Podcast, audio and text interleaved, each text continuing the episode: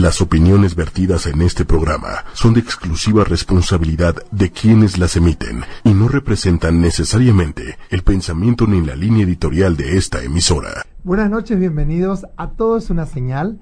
Esta noche empezamos el programa invitándote a participar de nuestro taller que va a durar un domingo de 9 de la mañana a 4 de la tarde llamado Mujer ocupa tu lugar en el mundo. Y hoy te damos la bienvenida con Patricia Cervantes. Buenas noches, muchas gracias. Está también Gris Nava. Los tres vamos a participar en este taller que se va a llevar a cabo en Cádiz 59, Colonia Insurgentes Miscuac, muy cerca de Liverpool Insurgentes, para que se den una idea más o menos por dónde. Y bueno, el tema ya lo dijo Hugo, es Mujer ocupa tu lugar en el mundo y vamos a platicarles un poquito de lo que cada uno va a tratar. Eh, queremos, aparte decirte, escríbanos porque tenemos promociones de descuentos hasta el próximo 28 de este mes. Entonces, a partir de hoy hasta el 28 tenemos excelentes promociones. Tienen que escribirnos a Angeli para ti, angeliparati.com. Eh, ahí está la referencia este, para este taller. Básicamente, eh, Gris Nava nos va a relatar brevemente de qué se va a tratar para que sepan. Tres perspectivas distintas que nos van a ayudar a enfocarnos en lo que realmente es prioridad en estos momentos o etapa de tu vida. Yo les voy a tratar el tema sobre, es más sencillo de lo que crees, solo es un ping pong, de trabajar con nuestros guías, con nuestros ángeles, con nuestro origen. Si tú llevas a cabo ciertas técnicas, pues es como conocer las reglas del juego, pues va a ser mucho más sencillo para ti llevar a cabo lo que realmente necesitas venir a cumplir en esta vida. Ok, pues todos tenemos un propósito, una misión.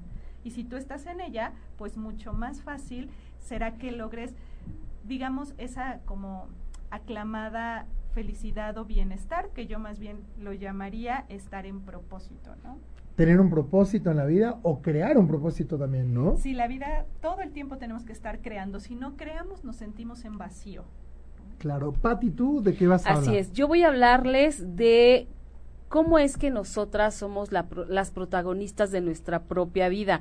Pareciera como algo lógico, bueno, pues ¿quién es la protagonista? Yo, sí, pero ¿qué clase de protagonista está siendo? Porque tal vez ya te perdiste de quien realmente eras desde hace mucho tiempo y no te has dado cuenta.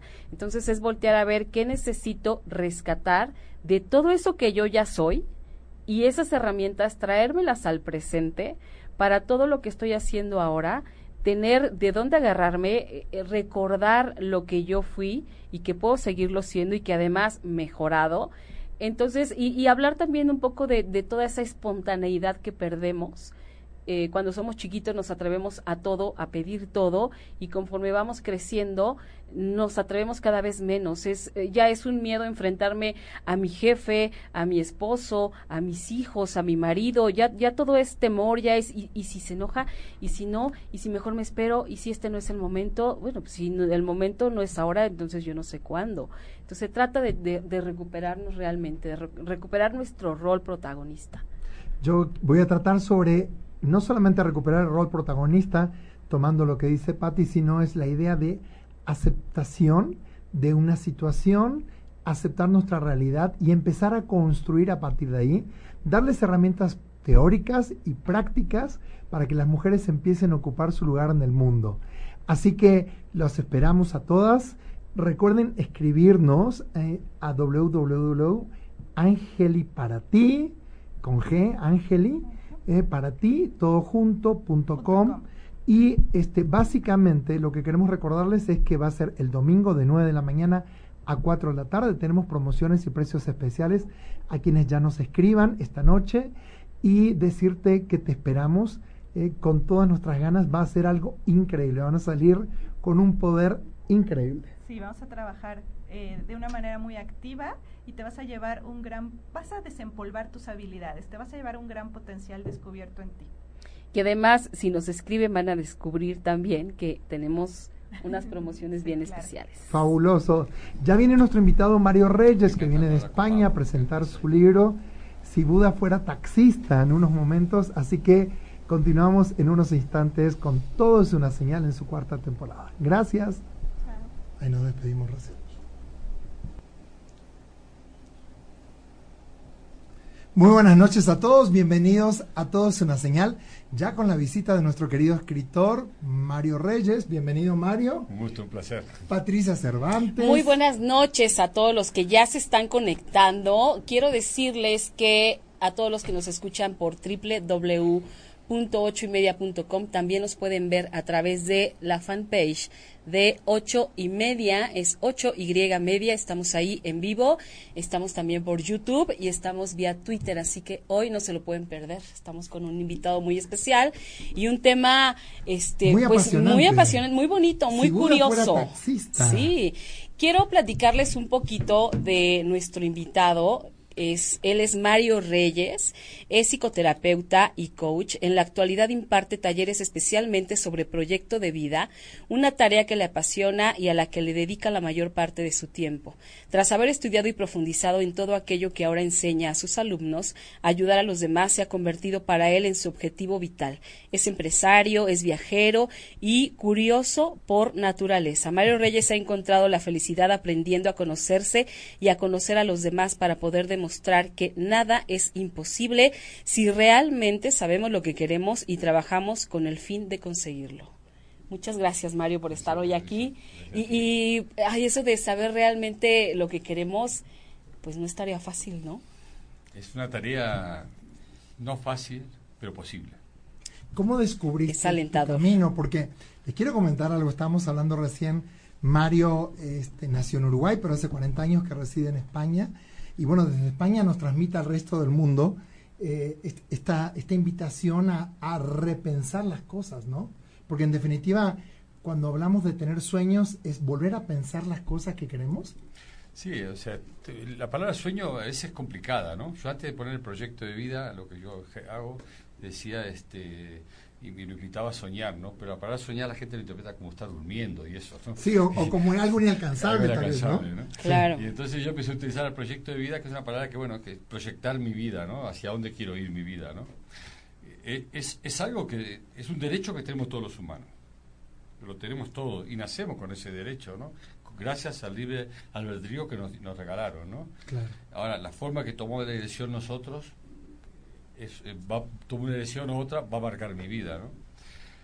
Eh, a mí me educaron realmente en, en lo experiencial, gracias a papá y mamá, me, me dejaron experimentar la vida, eh, no me retuvieron, y, y ahí, claro, ahí nací yo que, que vivo experimentando todo, viviendo, y gracias a la experiencia eh, aprendí que ahí es cuando uno se crece y, un poco se va convirtiendo en pequeño sabio por la experiencia propia vivida. ¿no?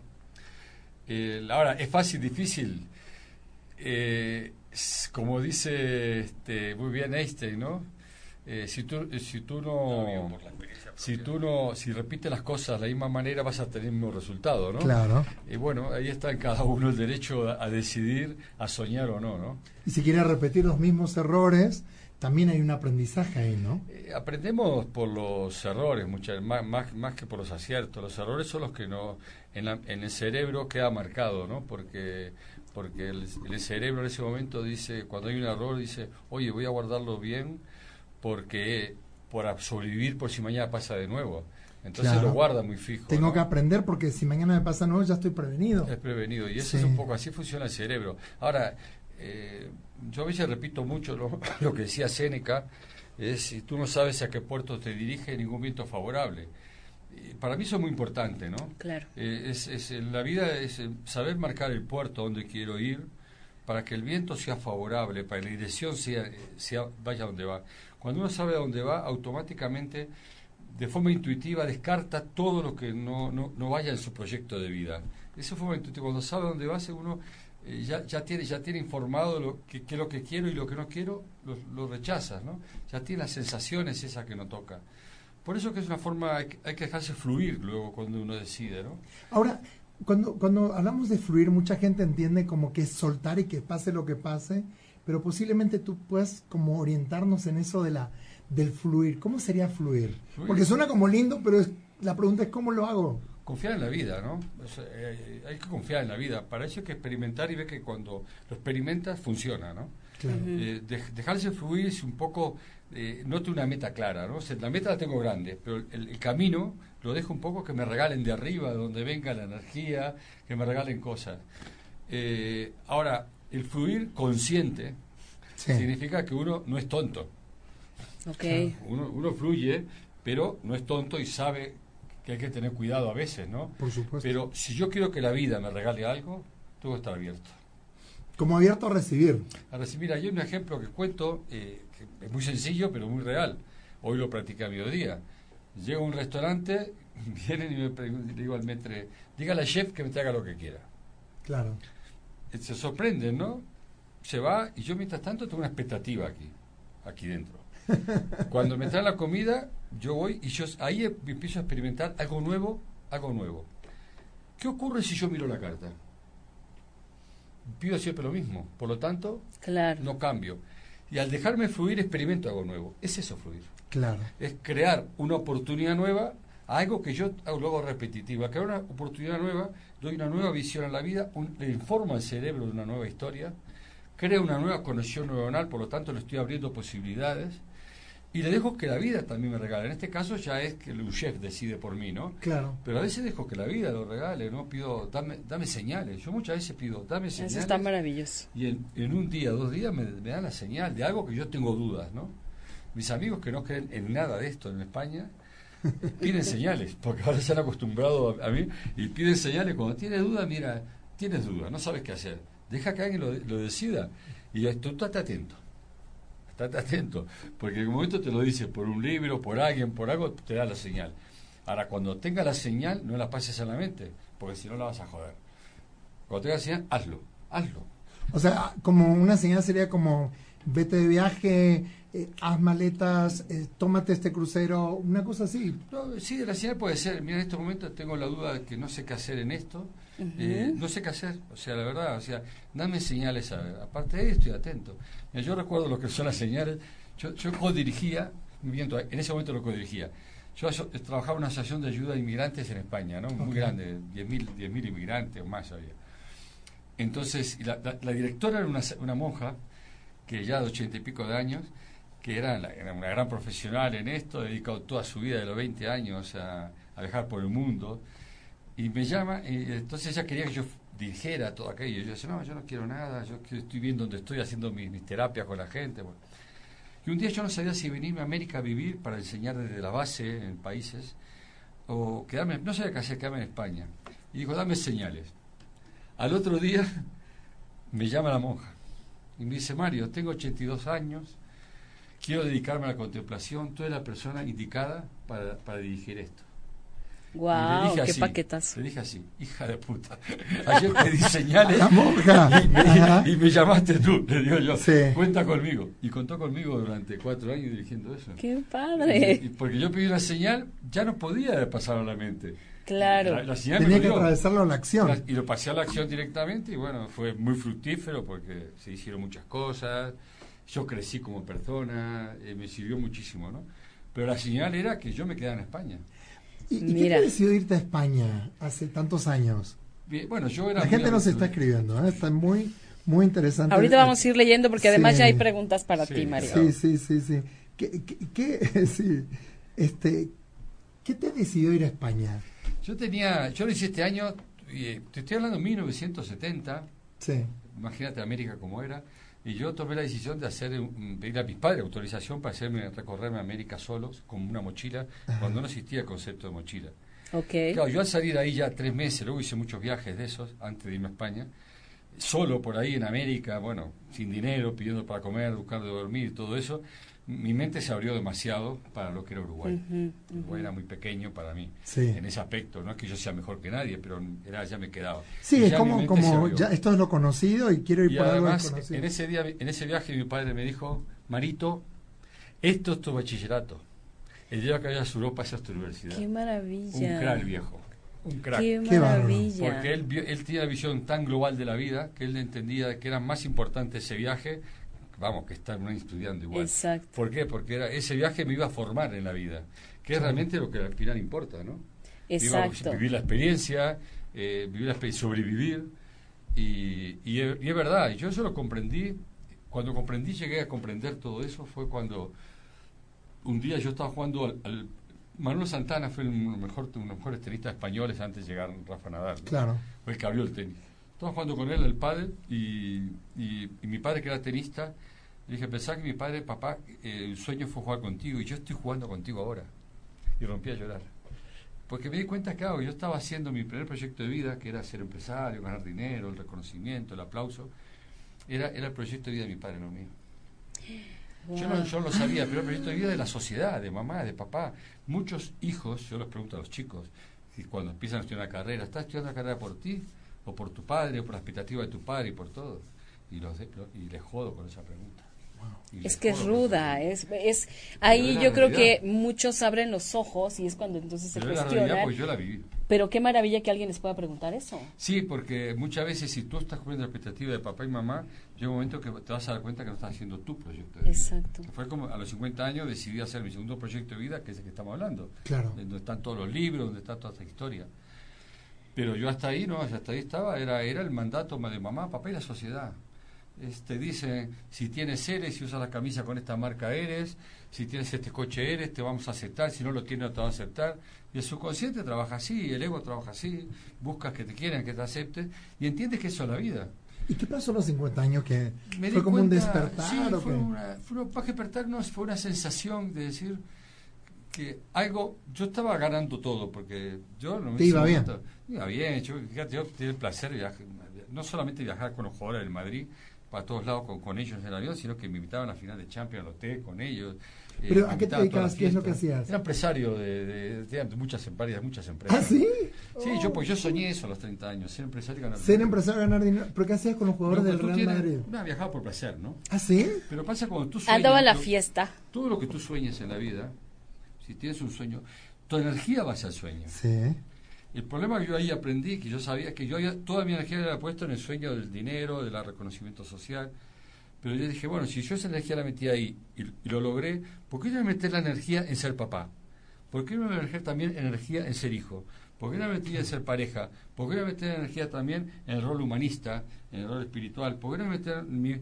Entonces, al, al, al diversificar, aprendí lo que luego el Buda dice, que yo lo, lo practicaba, y era que aprendí de que en cada... Yo hice muchos sueños de todos los roles, y lo que hice fue, con el rol que esté, estar presente. Ok. Qué O sea, importante. Como enfocado, Como presente en el presente. Estoy, cuando estoy con mis hijas, estoy con mis hijas. con tus hijas, claro. No, pero cuando estoy del otro lado estoy. Entonces, desde ahí empecé a generar algo que yo no sabía, nada, yo no tenía ni idea de psicología. Y fue gracias a profesionales de famosos ahora en México y en todos lados, que fue lo que yo luego comprendí porque lo lograba, ¿no? Y a Buda, que yo no sabía del presente, luego lo escuché por Buda. Y yo empecé a estar presente donde estaba. Y eh, créedmelo, lo que me están escuchando, no hay más que eso. Qué Es la sencillez que lo estoy contando. Soñar lo que sea, escribe el sueño ese, cómo, cómo quieres ser recordado el día que te muera. Piensa, me voy a morir, me voy a morir, estoy muerto. ¿Cómo a ser recordado el día que me muera? Y escríbelo y conviértete en eso. Y luego pues, está presente en las cosas que estás haciendo, ser consciente de tu sueño cuál es. Y nada más, o sea, luego la vida se encarga de, de lo que no sirve, sacarlo. Las personas que no están en tu camino, dale gracias. Las Y lo que tiene que llegar también llega y dejarlo entrar y dejarlo pasar. de- la gente que van a entrar son las que están en tu camino nuevo. Eh, Y las que están en mi camino antiguo, muchos se fueron. Y era Claro. normal. Yo, yo, yo leí algo de, en tu libro que ha- hablas del desapego. ¿sí? Hablas mucho, varias veces del desapego. Y me llamó mucho la atención porque el desapego es un poco lo que estás diciendo, ¿no? Fluyo, pero lo que tengo que dejar ir, lo tengo que dejar ir. En la, en la vida, en la vida, cuando tú vives una experiencia, Sí. Buda dijo, no, no creáis en nadie, ni en mí. Exacto. Tú Sí. practica lo que yo digo, lo que te sirva, quédatelo, y lo que no te sirva, déjalo ir. Exacto. Claro. Oye, y aquí hay, en tu libro hay muchas lecciones justamente, Muchas lecciones que, de que vida. además a todos nos sirven. Sí. Es inevitable sentirse identificado con, con una o con todas, yo creo, inevitable. Entonces, y al final tú explicas que estas son simplemente experiencias, que has tenido a lo largo de tu vida. experiencia larga de mi vida, sí. Entonces, a mí me parece un libro súper enriquecedor, Práctico. práctico, Sí, súper Con entendible. lecciones una tras de otra. Porque mañana Maravilloso. a las 19 horas va a presentar su libro Si Buda fuera taxista. Entonces, este, obviamente que queremos que todo el mundo vaya. Eh, nosotros ya tuvimos la oportunidad de estar viendo el libro y tenemos eh, como muchas preguntas para hacerle porque es como una reencarnación de Buda en un taxista que le va dando lecciones a sus pasajeros, ¿no? Es como es bien, este, como diríamos, eh, bien movido el libro y tiene lecciones a cada, a cada renglón hay lecciones nuevas. Eh, la presentación de mañana es en dónde va a ser En la librería Gandhi de En- Quevedo a las 7 de la tarde. librería. Gandhi, entonces Gandhi de. Va a ser más que una presentación de libro, voy a hacer dinámicas. ¿Ah, todo. sí? Dinámicas Sí, también. la idea es que cualquier persona que esté en este momento sufriendo en un tema, sí. lo puede comentar ahí y lo, y lo- y lo comentamos si estás sufriendo o estás apegado a algo. Claro. O sea, o sea que, a ver, bueno, mañana a las 19 horas en Gandhi de Quevedo, ¿ok? Sí, la entrada es libre, Libre. pero el, el cupo es limitado, así que lleguen temprano para que no se queden afuera. Y voy a aprovechar un segundito Sí, para claro. que el día, el, al día siguiente, el viernes, los que quieran ir, voy a estar en FUCAM, que es la Asociación de Cáncer de Mama. Ah. Eh. Voy a hacer una charla de 10 a 12, no solo para los enfermos de cáncer, sino también para esas personas que están acompañando enfermos, que si alguno está, que pueda venir para cómo acompañarlos, o personas que no tienen nada en este momento, como en el caso mío personal, que según creemos, Claro. eh, el- a estas personas también que con una, con una vida nueva, con menos estrés, viviendo más del corazón, expresando los sentimientos, para una serie de cosas que hablaremos, difícilmente se enferme. Wow. A ver, hay algo que yo quiero volver sobre el desapego. Tú dijiste que el que sufre es porque tiene un apego a algo. Y normalmente en nuestra sociedad, ¿a qué es a lo que no, más nos apegamos? ¿A la juventud? ¿Al, al dinero? ¿A, a qué? ¿A qué nos apegamos? A, a la aceptación, que nos acepten. Ok.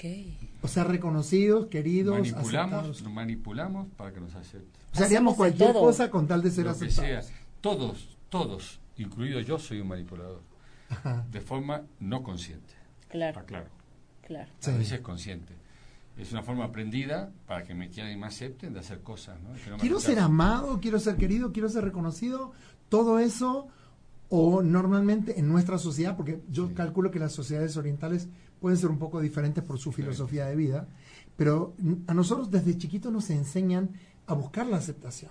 Es dile de esta manera, no le digas esto, dile gracias, eso no está bien. O sea, vamos creciendo con muchos condicionantes sociales para ganar aceptación. Es muy dirigida. Sí, sí, Sí, totalmente. Sí, está muy dirigida. Lo repiten mucho, eh, ahora los medios de comunicaciones más, Sí. nos van diciendo, ¿no? Como- qué está bien, cómo hay que vestirse, qué decir, todo qué no decir, cómo mostrarse en una foto, cómo no mostrarse, ¿no? y, Claro. y todo eso, eso es un, es un apego. Y es una presión Es un también apego, social. ¿eh? Y, y Porque- tú aprendes a convivir con eso.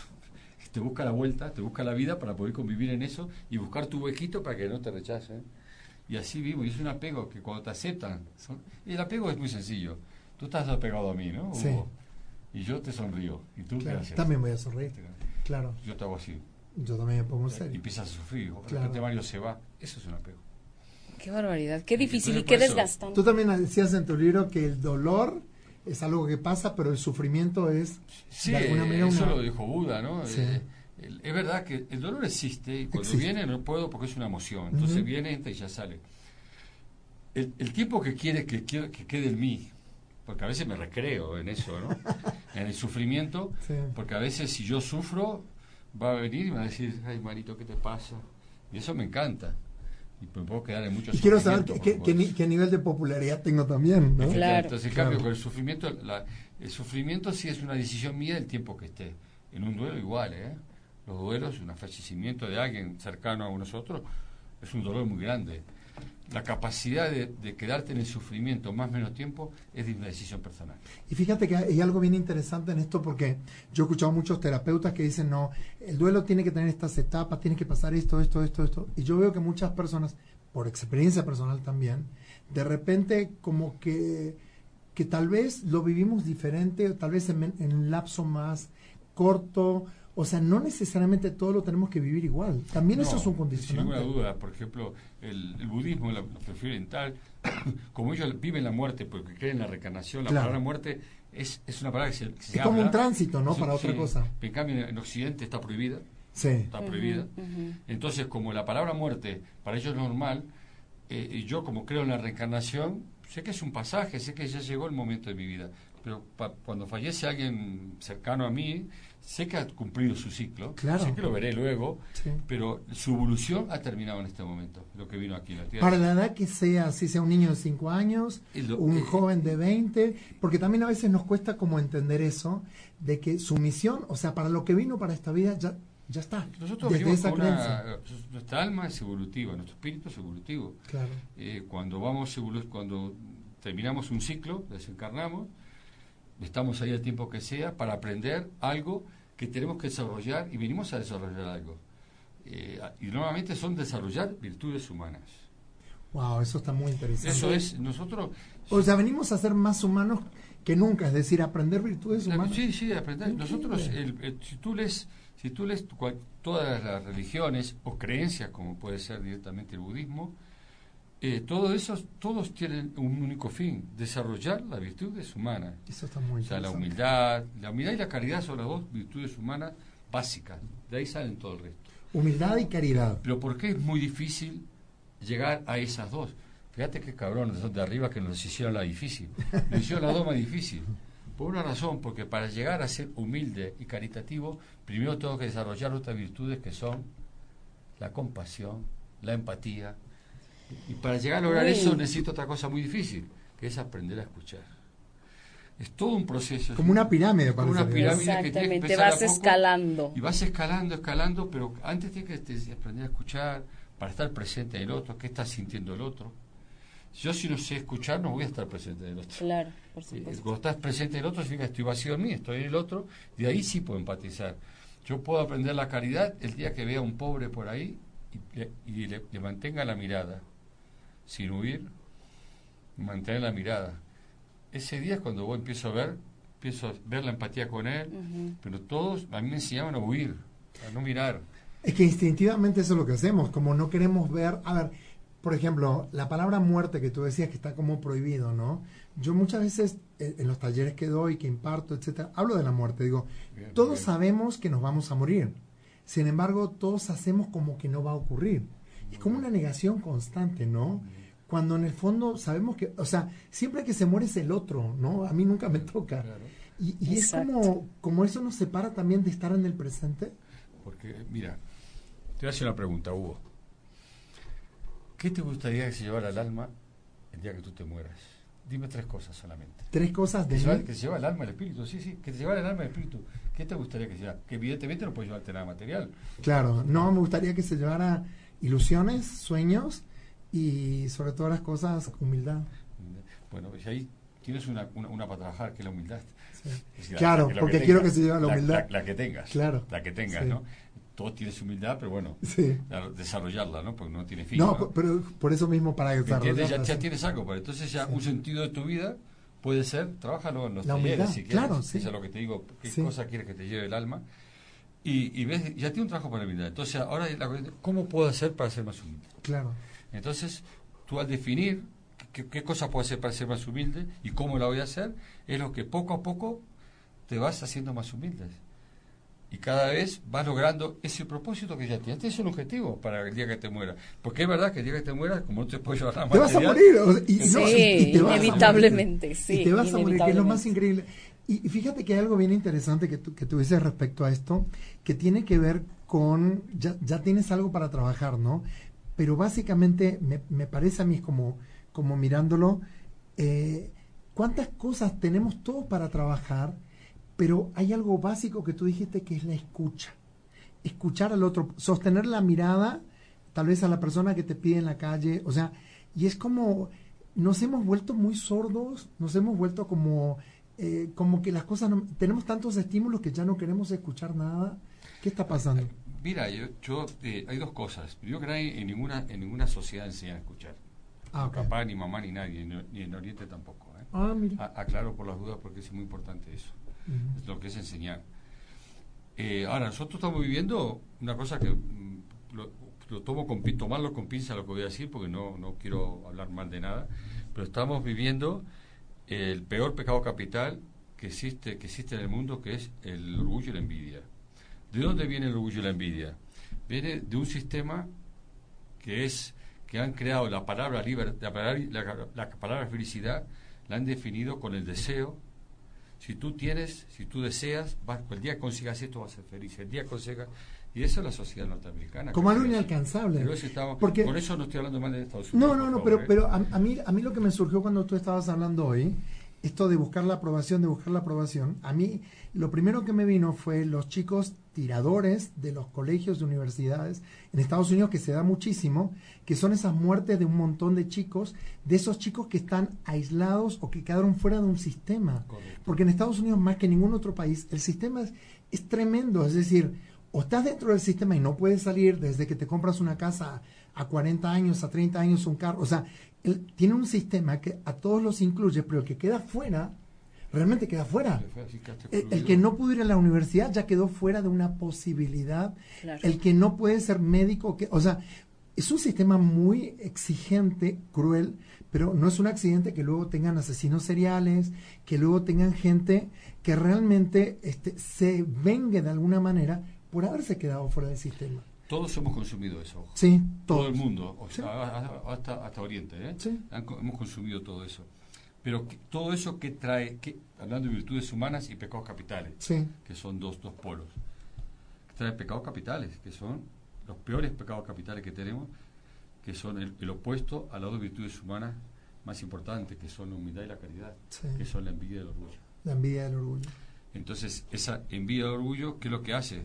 que hemos creado una sociedad antihumanista, antiespiritual. ¿Me entiendes? Y, por, y le estamos pagando el pecado ese. Ahora, ¿se puede desmembrar todo esto? Imposible, por una razón, porque para ir a la industria.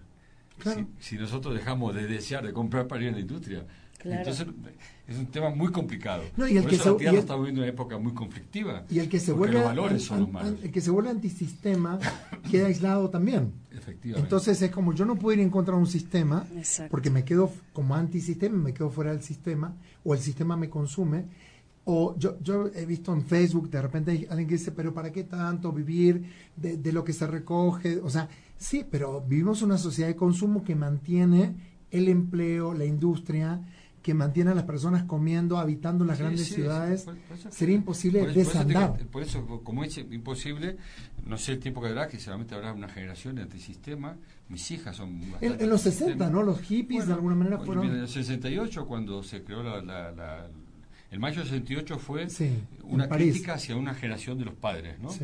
Y ahora, yo, la generación mía como padre, hemos fracasado hemos hecho hijos materialistas, les hemos dado todo. Y nos hemos, dado, hemos hecho la culpa no nuestra, no de nuestros hijos. Ellos simplemente han lo que le hemos dado solo reciben por, la culpa que hemos tenido de no estar con ellos, pues estamos ganando dinero, dinero para comprar una casa más grande, para cambiar de coche, para, para una universidad. No, hemos estado con ellos. y entonces ahora ellos están criticando y están los antisistemas y es normal que estén, si están criticando lo que hemos hecho mal, yo, yo Mario como padre, ojo. Bueno, pero Mario, fíjate, algo bien interesante, cuando nosotros éramos chicos, buscábamos todo el tiempo la aprobación de los adultos, de los mayores, eh, sacar una buena nota, además. Y ahora como papás estamos buscando la aprobación de nuestros hijos. O sea, un hijo te dice, eres un mal padre, y tú, no, bueno, ¿qué te, qué te compro, qué te llevo, qué te doy? Para no ser un mal padre, por la culpa. ¿eh? Y ahora, háblame un poquito de la envidia. ¿Cómo está eso de la envidia? ¿Qué, ¿Cómo definiríamos a la envidia? Porque aquí en México se habla mucho de la envidia de la buena. No, vamos a ver. ¿Sí? Vamos a ver. El orgullo es bueno y malo. Ser orgulloso es bueno a veces, ¿no? Sí. Porque, bueno, es una forma por límite y de cosas, ¿no? Y, la envidia buena y mala es relativa.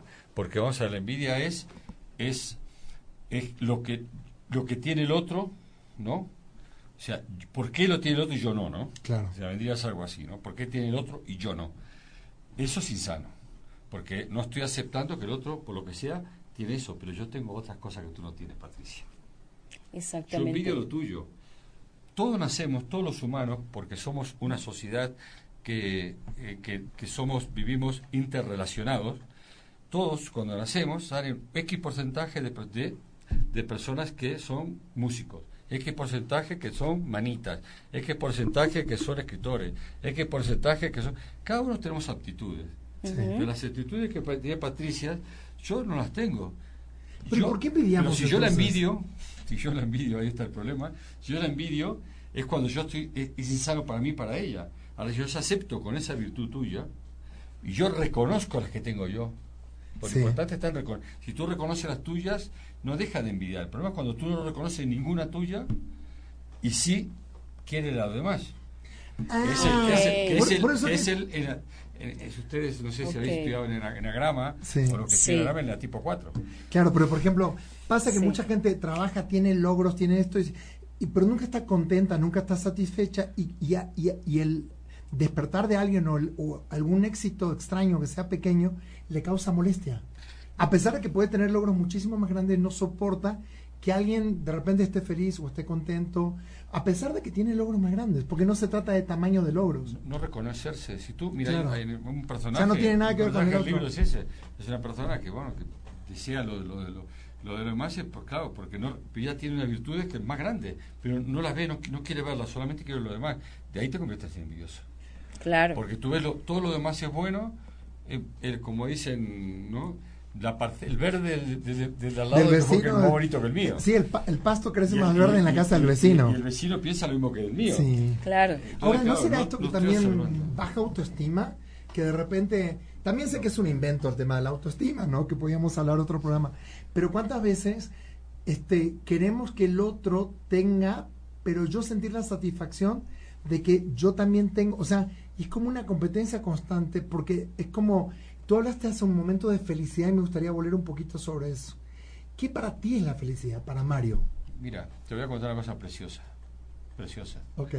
Porque además sucedió real. Estaba en un taller y le pregunto a la gente, yo estaba, hablando de la palabra felicidad, la, importancia que tiene la palabra, cómo con las palabras en la comunicación dificulta. Yo le pregunto a uno, ¿qué es felicidad para ti? Y me dice, por ejemplo, paz interior y al otro, ¿qué felicidad para ti? Viajar.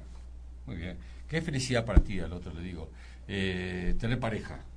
A otro, ¿qué felicidad para ti? Y me dice... Lo que sea. Bueno, me dice, va diciendo cosas, ¿no? Entonces, eh, el trabajo, tener dinero, o sea...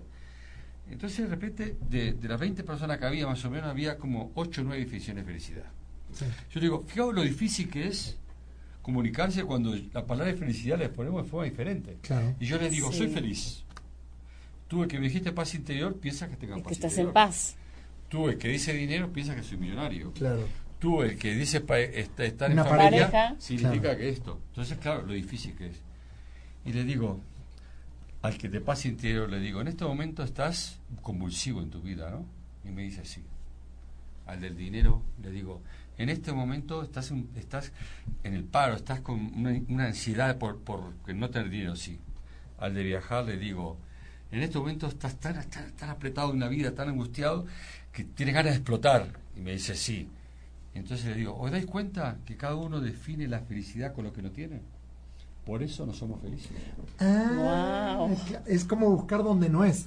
Por eso donde no está. definimos la felicidad donde lo que queremos, lo que deseamos. Así nos enseñaron. ¿Y qué ocurre? Ahora les digo a cada uno, ahora defíneme qué tienes tú en la vida.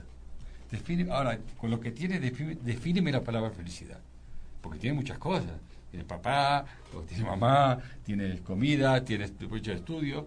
Define la felicidad porque eso es la felicidad realmente. Si tú defines la felicidad ahí, vas a ser feliz. De otra forma, no nunca la vas a encontrar. Porque el día que tengas el dinero vas a querer la otra.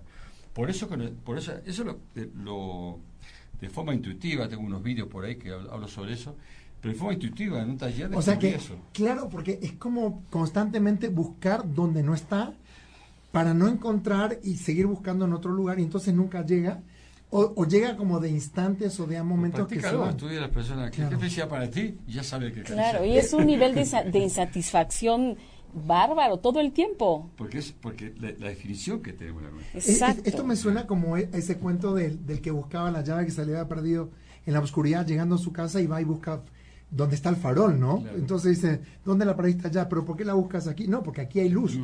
Entonces es como, pero aquí no la vas a encontrar. Bueno, pero si en una de esas, insisto, tal vez en una de esas va a suceder. ¿no? así, así, sucede un poco. Sí. Claro, oigan, pues yo quiero recordar a toda la gente que se está empezando a conectar que estamos hoy con Mario Reyes, autor del libro Si Buda fuera taxista, y estamos hablando justamente de todos los, los valores y conceptos que maneja en el libro que son muy interesantes, eh, como el desapego, este, el amor, eh, ver lo que sí tenemos.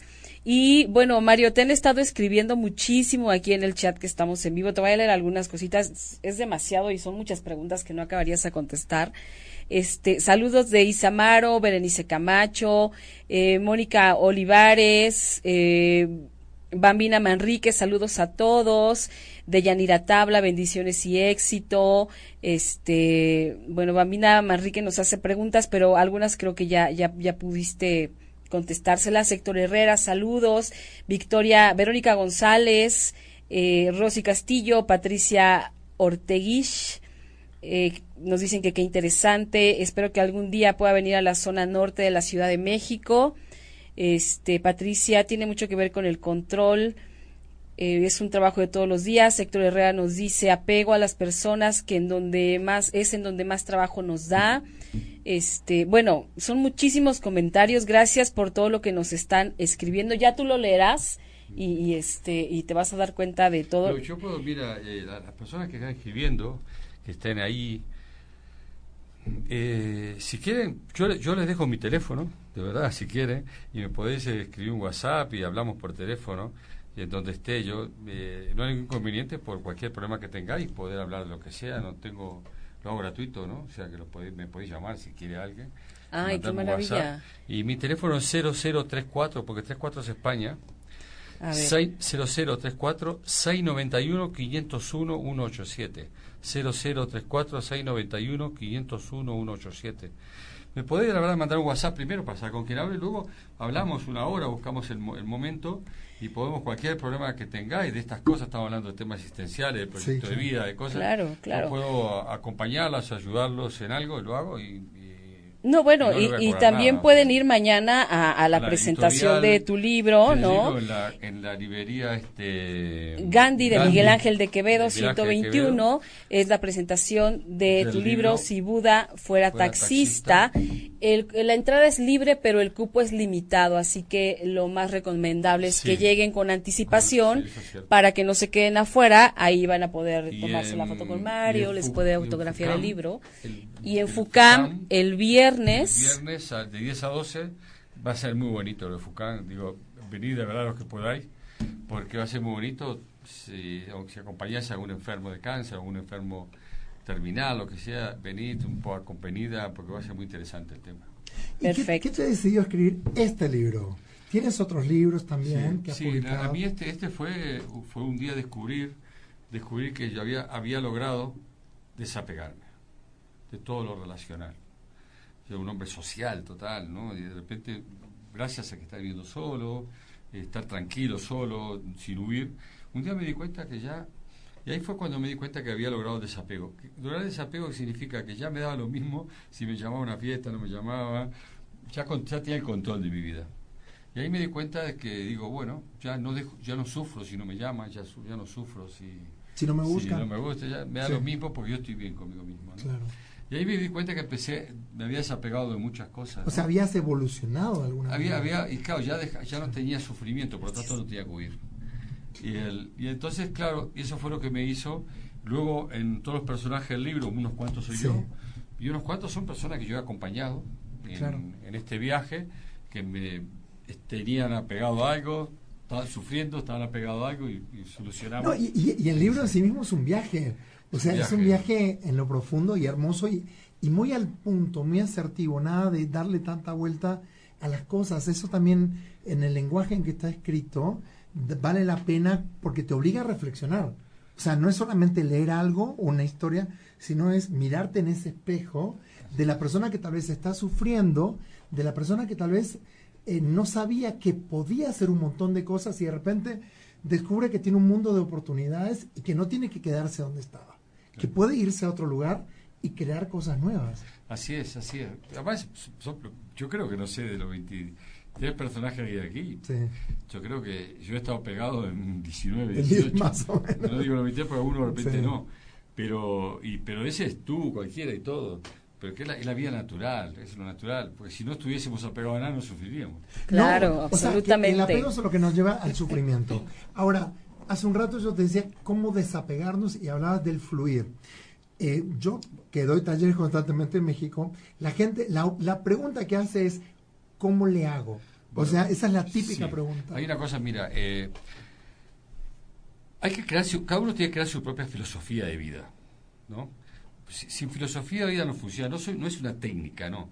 Eso es una filosofía de vida, llegar a la comprensión de cómo funciona el universo y cómo funcionamos nosotros.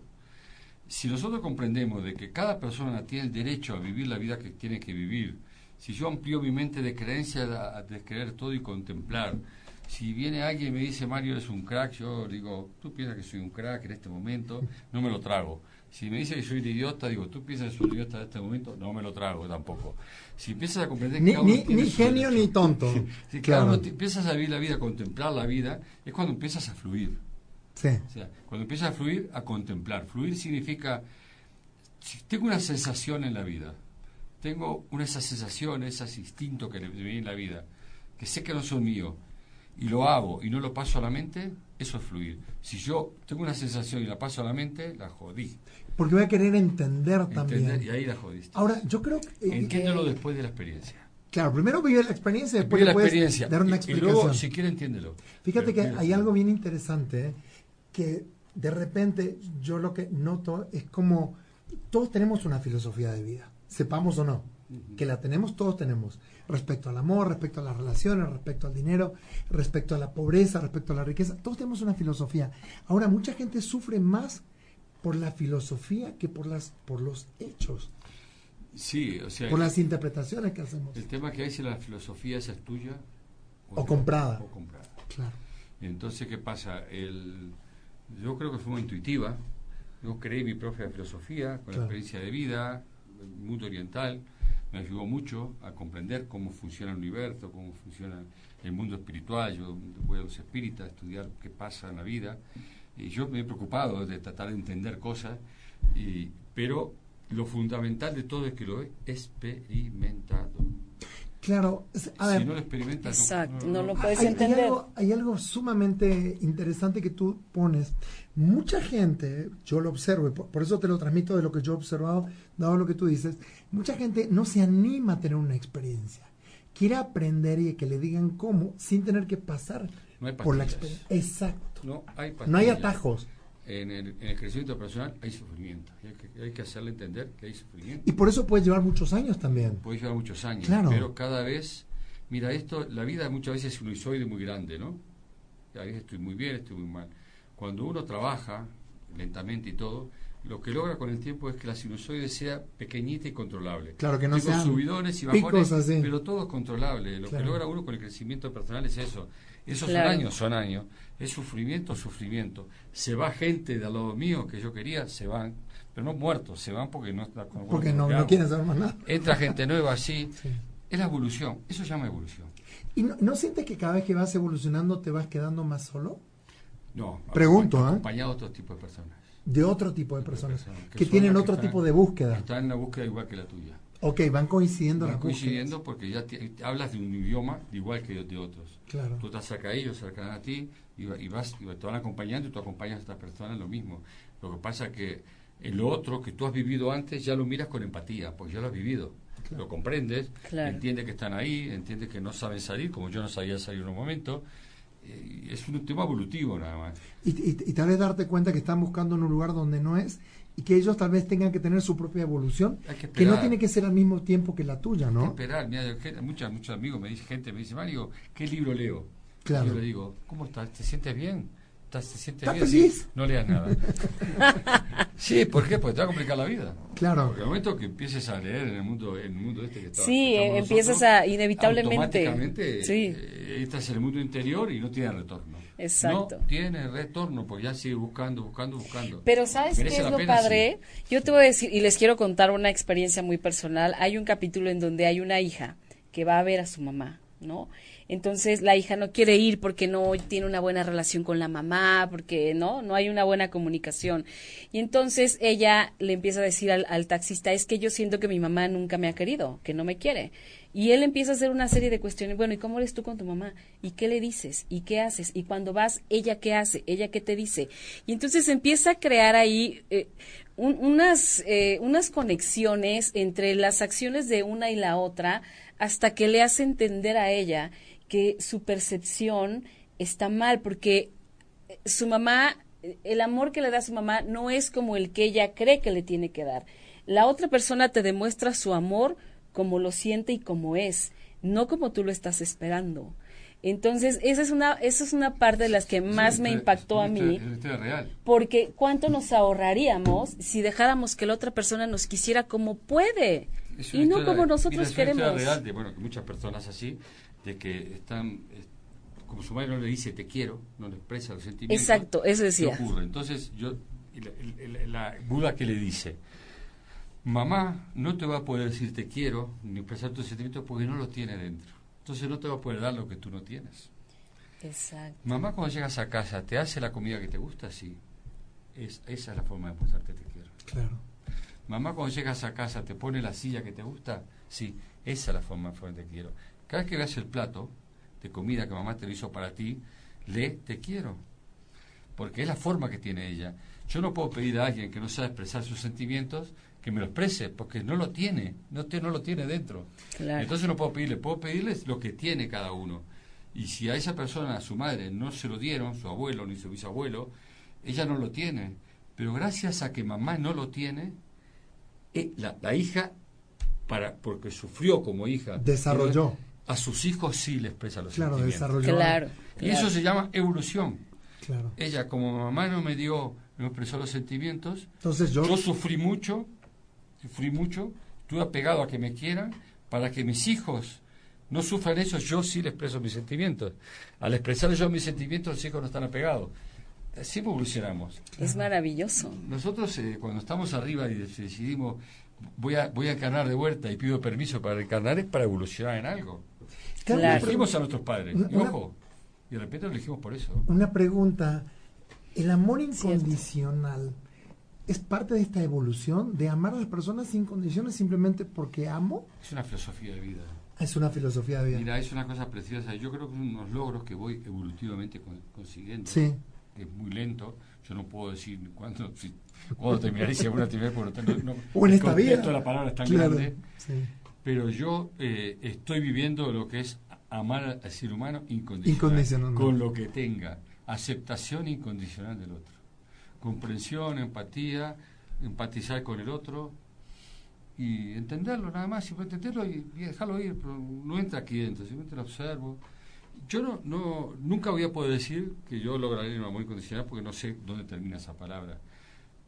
Pero sí, sí estoy con un sentimiento que cada vez lo, vivo, lo vivo o sea, en la realidad. Cada vez es como menos condiciones para amar, es como simplemente porque eres quien eres, simplemente porque haces lo que haces, yo te, acepto y te quiero incondicionalmente. Sí, aunque a veces no me gusta lo que hace, pero acepto que no me gusta lo que hace. Claro, pero también es una aceptación incondicional. Porque, no, porque no todo me tiene que gustar y no todo tiene que estar de acuerdo a mí.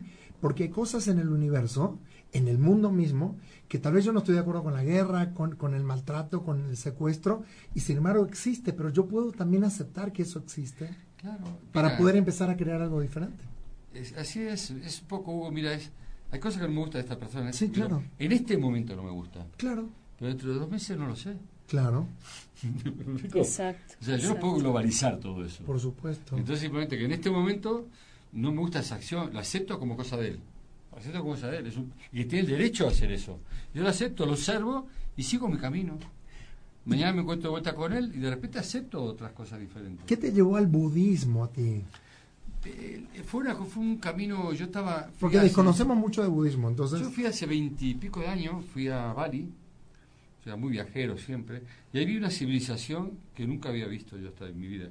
Una civilización de amor, de, de, plantas, de altares. Como armonía. De, sintonía. No es el Bali de ahora, ¿eh? La gente vaya a Bali y no va a encontrar esto, ¿no? Y entonces ahí fue cuando dije, joder, esto es bueno. esto es bueno, esto me gustaría tenerlo. ¿Qué pasa? Y empecé a, a, a, a leer hinduismo, porque era, Hinduismo. yo soy hinduista, no budista. Claro. ¿no? Y empecé a leer hinduismo y a Confucio, creo que decía Confucio, antes de entrar al budismo. Y ahí fui, comprendí, fui comprendiendo todas esas cosas. La filosofía de ellos. Y, y ahí me fui metiendo un poco a comprender eh, dentro de lo que era un panorama muy general. Eh, luego mi vida experiencial también me hizo eh, practicarlo, o lo experimenté y luego lo entendí. Hubo una serie de cosas que dije, es, es una filosofía de vida. Mira, en este libro, si fuera fuera taxista, casi todo el final de cada capítulo, si tú lo unes, es, la- es todo lo que dijo Buda. Sencillez Sí. pura y dura. Un- y lo que dijo Buda es un libro de, de siete páginas, seis, cinco. Sí. Son una sencillez total, total. Porque aparte, tengo entendido que el budismo no es una religión, sino que es una práctica. Sí, es una, una creencia, una filosofía de vida, Ajá. una forma de vivir la vida, pero no es una, es una forma de vivir la vida, ¿no? O sea, vivir el presente, es una forma de vivir la vida. Tú te educas en vivir el presente, te educas, te educas en aceptar las, las cosas incondicionalmente. Si pasa algo, pues porque tiene que pasar, y, es verdad que tiene que pasar. Si algo tiene, y, y empieza, empieza una filosofía de vida nada más, que si tú la integras en tu vida occidental, porque nunca hay que olvidar de que el budismo es filosofía oriental y yo soy occidental y vivo en el mundo occidental. Claro. Yo tengo que aceptar e integrarme aquí. Claro. A mí, aquí, a mí no me gusta, a mí, Estás. a mí me, me repatea cuando veo gente vestida, Fanática. vestida de budistas. Sí. Como un disfraz sería, como ¿no? dis- Disfraces, esos disfraces. Eso es un disfraz. A mí los disfraces no me yo- Porque es interno. Totalmente. Es interno. Eso no te hace, la vestimenta no te no, hace. te hace, pero no, a mí no me gusta eso cuando veo. Estamos Claro. llegando a los últimos momentos del programa. La verdad que nos quedaríamos muchísimo más tiempo contigo, Mario. Pero les recordamos mañana Librería Gandhi de Quevedo. Ah, ¿eh? la, presentación a las 7 de la tarde de Mario Reyes de su libro Si Buda fuera taxista. O sea, increíble. Y nuestra amiga Alma Rosa Rojas va a Va a estar ahí presentar. presentándolo.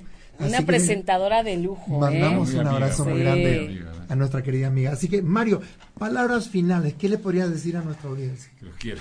En, do- en Eso. 30 segundos. No, más tiempo, Que ya. lo quiero, gracias. Que el, mira, la, lo que tú quieras en la vida está a tu alcance. Eso. Eh, eh, mira, ¿qué tenía Gandhi que tú no tengas? De verdad. Tú puedes llegar a lo que quieras. ¿Qué tenía Teresa Calcuta si quieres? ¿Quién tenía, quién tenía, ¿Qué tenía esa persona que tú admiras que tú no puedas lograr? Créenmelo, la mayoría de las cosas que la gente que admiramos solo han tenido en la vida, han desarrollado las virtudes humanas. Han sabido escuchar, han sabido ser eh, convincente con sus creencias y han, han sido consecuentes. Con y sus tú te puedes convertir en cualquiera de lo que tú quieras, porque tienes toda la, Dios te dio todas las condiciones para eso. Para La- convertirte en quien tú lo quieras que tú quieras, de verdad. Eh, ¿Qué tenía Gandhi que yo no pueda tener o cualquiera de nosotros?